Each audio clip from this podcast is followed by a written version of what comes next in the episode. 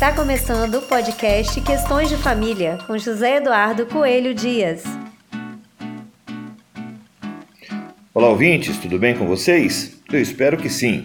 Eu sou José Eduardo Coelho Dias e este é o nosso podcast Questões de Família. No dia 30 de outubro de 2019, entrou em vigor a Lei 13.894, que, segundo sua própria emenda, altera a Lei 11.340, de 7 de agosto de 2006, Lei Maria da Penha, para prever a competência dos juizados de violência doméstica e familiar contra a mulher para a ação de divórcio, separação, anulação de casamento ou dissolução de união estável nos casos de violência e para tornar obrigatória a informação às vítimas acerca da possibilidade de os serviços de assistência judiciária ajuizarem as ações mencionadas, e altera a Lei 13.105, de 16 de março de 2015, Código de Processo Civil, para prever a competência do foro do domicílio da vítima de violência doméstica e familiar para a ação de divórcio, separação judicial, anulação de casamento e reconhecimento da união estável a ser dissolvida, para determinar a intervenção obrigatória do Ministério Público nas ações de família em que figure como parte vítima de violência doméstica e familiar e para estabelecer a prioridade de tramitação dos procedimentos judiciais em que figure como parte vítima de violência doméstica e familiar. E é exatamente aqui na emenda que a primeira observação deve ser feita. É que, apesar da emenda prever a competência dos juizados de violência doméstica e familiar contra a mulher para ação de divórcio, separação, anulação de casamento ou dissolução de união estável nos casos de violência, na verdade, a competência para essas ações continua sendo das varas de família, já que o general Hamilton Mourão, no exercício da presidência da República, vetou parcialmente a proposta de inclusão do artigo 14-A na Lei Maria da Penha, que previa a alteração. Nos termos do substitutivo ao projeto original apresentado, aprovado pelo Senado Federal, o referido artigo 14-A da Lei Maria da Penha teria a seguinte redação: a ofendida tem a opção de propor a ação de separação judicial, de divórcio, de anulação de casamento ou de, de dissolução de união estável, tanto no juizado de violência doméstica e familiar contra a mulher, como no juízo competente para decidir o feito. Parágrafo 1. Exclui-se da competência dos juizados de violência doméstica e familiar contra a mulher a pretensão é, relacionada à partilha de bens Parágrafo 2. Iniciada a situação de violência doméstica e familiar após o ajuizamento da ação de separação judicial, de divórcio, de anulação de casamento ou de dissolução de união estável, a ação terá preferência no juízo onde estiver. Segundo expôs o senhor vice-presidente no exercício da presidência, os dispositivos propostos ao permitirem e regularem a possibilidade da propositura de ação de divórcio ou de dissolução de união estável no juizado de violência doméstica e familiar contra a mulher, guardam incompatibilidade com o objetivo desses juizados, especialmente no que tange à ágil tramitação das medidas protetivas de urgência previstas na Lei Maria da Penha. Portanto, a alteração proposta é contrária ao interesse público, pois compromete alguns dos princípios que regem a atuação desses juizados, tais como da celeridade, simplicidade, informalidade e economia processual, tendo em vista os inúmeros desdobramentos naturais às ações de direito de família. Eu, particularmente, entendo que o veto é oportuno com efeito, nada obstante seja forçoso reconhecer que a situação de violência doméstica no Brasil vem atingindo patamares inaceitáveis, sendo fundamental que medidas drásticas sejam adotadas, as peculiaridades do atual direito de família, cuja construção demandou tantos esforços de doutrinadores, advogados, magistrados, membros do Ministério Público, equipes multidisciplinares e outros, podem não ser totalmente levadas em conta em uma vara presidida por um juiz que tem um outro tipo de olhar sobre os processos, um olhar diferente daquele que o juiz de família tem sobre os processos que tramitam nas varas de família.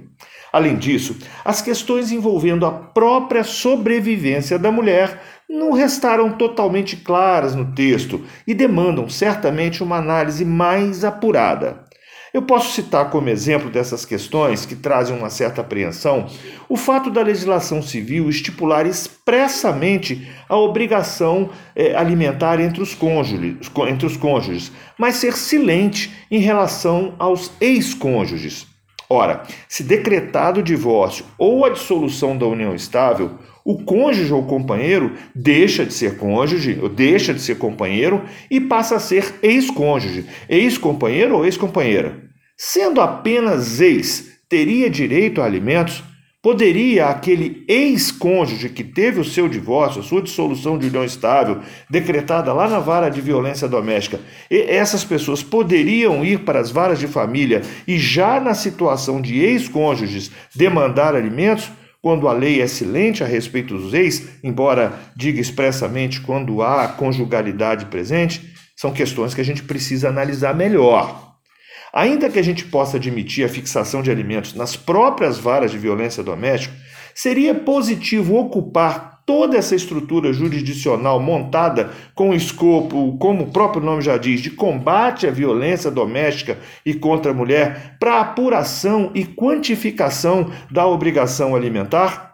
Ora, os que militam no dia a dia familiarista sabem bem dos malabarismos que por vezes são feitos para apurar a verdadeira possibilidade do alimentante. Às vezes, o alimentante não tem a sua, a sua renda estampada nos seus contra-cheques.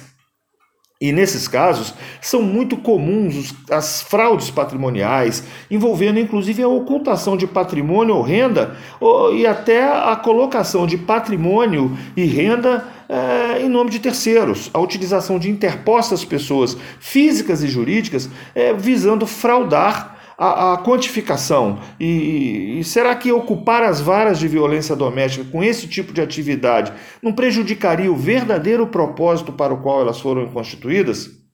Bom, de toda sorte, há uma disparidade entre a emenda e o corpo da lei o que, no nosso entendimento, contraria o disposto no artigo 5 da Lei Complementar número 95 de 1998, segundo a, o qual a emenda será grafada por meio de caracteres que a realcem e explicitará de modo conciso e sob a forma de título o objeto da lei. Isso é o que diz o artigo 5 da Lei Complementar número 95 de 1998. Ora, no caso específico, a emenda sinaliza numa direção e a lei vai para outra.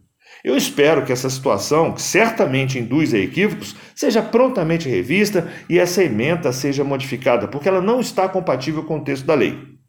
De toda forma, é, a gente precisa ver o seguinte: de uma forma geral, a nova lei é altamente positiva. Segundo o levantamento do Datafolha, feito em fevereiro de 2019, sob encomenda da ONG Fórum Brasileiro de Segurança Pública, é um levantamento que foi feito no período de 12 meses antes de fevereiro, né? Nesse período, 1,6 milhão de mulheres foram espancadas ou sofreram tentativa de estrangulamento no Brasil, enquanto 22 milhões, ou seja, 37,1% de brasileiras passaram por algum tipo de assédio. Dentro de casa, a situação não foi melhor. É, entre os casos de violência, 42% aconteceram exatamente no ambiente doméstico. Após sofrer uma violência, mais da metade das mulheres não denunciou o agressor ou procurou ajuda, o que significa que esses dados é, ainda podem ser piores em relação à real situação de violência contra a mulher e a real situação de violência doméstica no Brasil. Esses dados, entretanto, já sinalizam que todas as medidas de combate à violência doméstica são bem-vindas. A nova norma determina ainda a intervenção obrigatória do Ministério Público nas ações de família em que figure como parte a vítima de violência doméstica e familiar. A modificação é muito importante, porque antes dela, o Ministério Público só intervinha nas ações de família para a proteção dos interesses de menores ou incapazes. A intervenção do Ministério Público significa, sem a menor dúvida, uma proteção maior à vítima de violência doméstica e visa impedir, por exemplo, que acordos prejudiciais sejam firmados.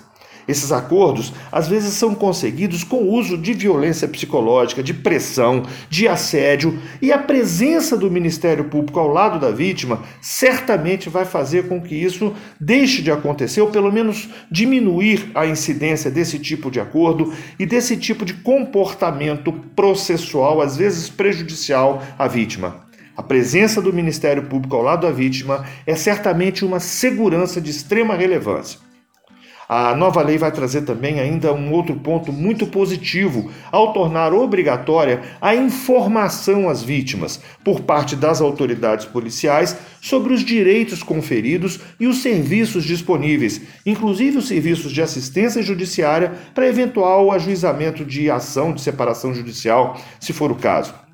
Vivemos num país em que parcela considerável de direitos não são exercidos pelos, por seus titulares por mera ignorância. Ou seja, as pessoas deixam de exercer direitos simplesmente porque não sabem que têm esses direitos. Ao obrigar que a autoridade policial informe quais são os direitos, a nova norma traz realmente algo bastante positivo determinar o encaminhamento da ofendida ao órgão de assistência judiciária, quando for o caso, inclusive para o ajuizamento da ação de separação judicial, de divórcio, de anulação de casamento ou de dissolução de união estável para o juízo competente, como faz a lei, é também ponto extremamente positivo. As vítimas de violência doméstica, via de regra, sentem-se desamparadas por vezes deixam de adotar providências cabíveis e necessárias por conta desse desamparo. A medida referida certamente ajuda a minimizar essa sensação de, desamparo, de desamparo e, é claro, evidentemente, permite um enfrentamento ao problema. Olha, gente, por enquanto são essas as observações que eu tinha que fazer. E se você ainda tem alguma dúvida ou quer saber um pouco mais sobre isso, mande um e-mail para questõesdefamilia@gmail.com que a gente, na medida do possível, vai tentando responder. Ou também você pode utilizar esse e-mail para sugerir temas para a gente tratar aqui no nosso podcast nesse espaço. É isso aí, até a próxima. Você acabou de ouvir o podcast Questões de Família. Até o próximo.